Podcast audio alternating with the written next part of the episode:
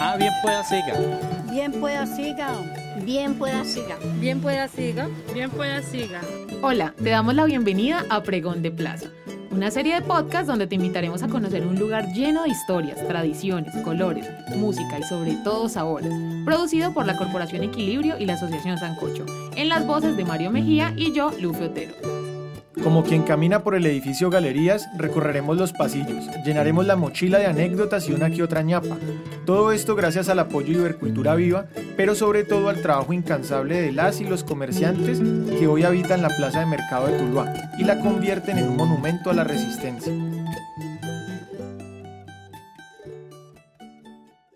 La plaza de mercados para mí significa tradición, constancia, trabajo, gente berraca. Es como una familia. Significa mucho, mucho porque desde aquí, desde que estoy aquí en el 85, pues crié a mis hijos y yo me volví una persona, en esto me volvió persona acá en la galería. Para mí la galería significa mucha parte de mi vida, porque de niña tuve mucho que ver con la galería, mi abuela vendía aquí empanadas de cambrai y yo de niña circulaba mucho por esta galería. Entonces mi la galería para mí es algo muy importante, algo de llevar en el corazón, algo de muy querido. Y también una fuente de ingreso hoy en día porque mi negocio pues me da esa satisfacción. La galería en general es donde nos reunimos unas personas que, que no tenemos pues como un trabajo fijo, donde vamos a ofrecer nuestros productos y donde llega la gente a, a compartir anécdotas y, y tradición. Se puede decir que a partir de lo que pasa en una plaza de mercado han surgido las civilizaciones. Este es un espacio que va más allá de la actividad económica y se convierte en el escenario de encuentros culturales, sociales y políticos, además de ser el punto de convergencia entre lo rural y lo urbano. La aparición de las plazas de mercado en Colombia se remonta a la época colonial. Así lo relata el libro De la sala al comedor de Cecilia Restrepo y Elena Saavedra. Dice así. 5 de la mañana, viernes, brisa fuerte y helada. Por las callejas de acceso a Santa Fe van llegando los campesinos al mercado tradicional de la Plaza Mayor. Descienden por barrizales y rodaderos de la Peña, Egipto, Belén, San Cristóbal. Suben de la sabana. Atraviesan la calle real con sus mulas y rangas los que vienen de la calera y Usaquén.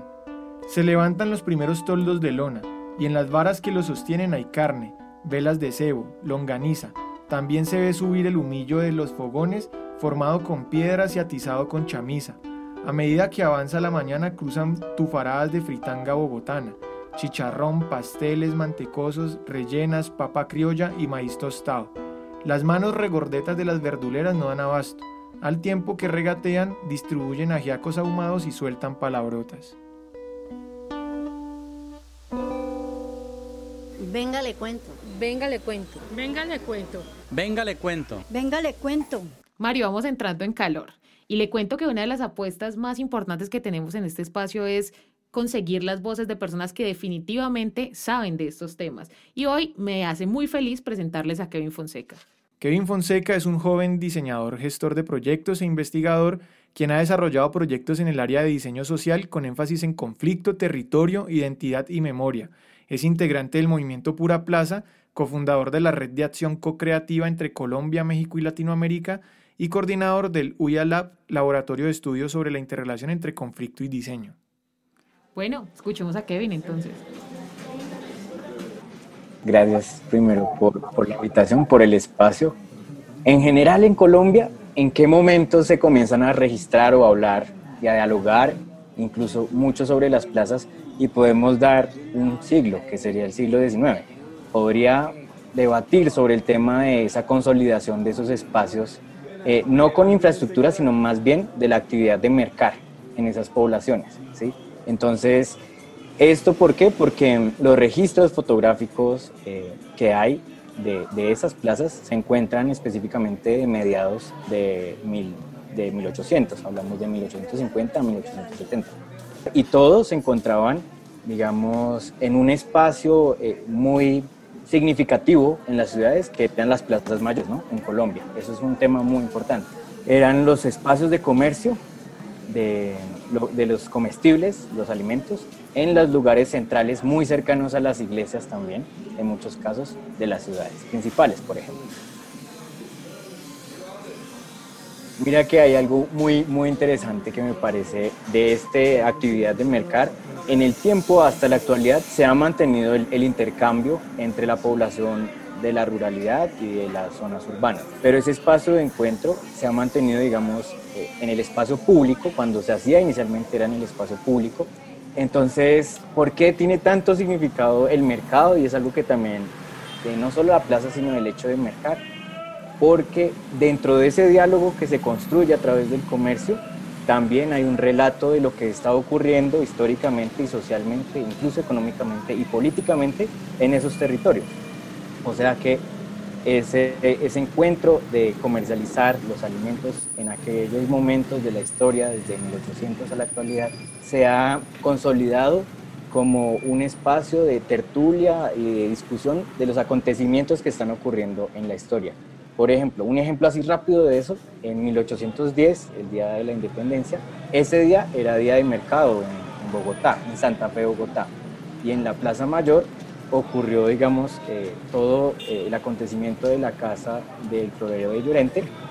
Y esto, digamos, posiblemente o hipotéticamente pudo haberse pensado estratégicamente para tener, digamos, una mayor difusión del hecho porque era un lugar público y se sabía que en el espacio de, de, mercar iba a tener eh, más acogida, ¿verdad? O sea, iba a llegar a otras y otros porque siempre se dialogaba lo que estaba ocurriendo ahí. Digamos que es un espacio muy importante desde la historia.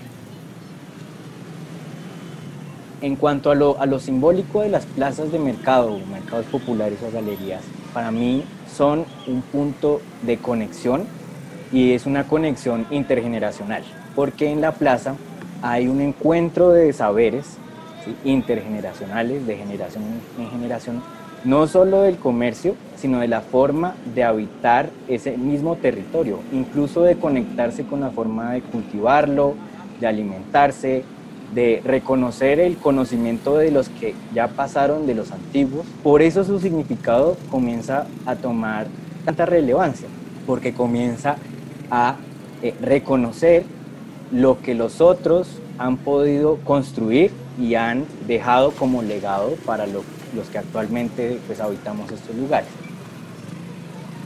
Mario, nos vamos sintiendo cada vez más al interior de una plaza de mercado. Así que le voy a proponer un reto. ¿Preparado? Preparadísimo, Lufe, de una. Como ya vamos llegando al final de esta primera entrega, pues así como se usan en las plazas de mercado, ¿por qué no nos regala unas doña pitas? Unas doña pitas, listo, le voy a tirar la primera. Cuénteme. ¿Cuánto le doy de ñapa? Y la ñapa. La ñapa. La ñapa. Y la ñapa, aquí damos ñapa, de lo que usted necesite, de lo que usted quiera, le damos la ñapa. La Planeta, así se le llamaba al primer lugar que cumplió la función del mercado público en Tuluá.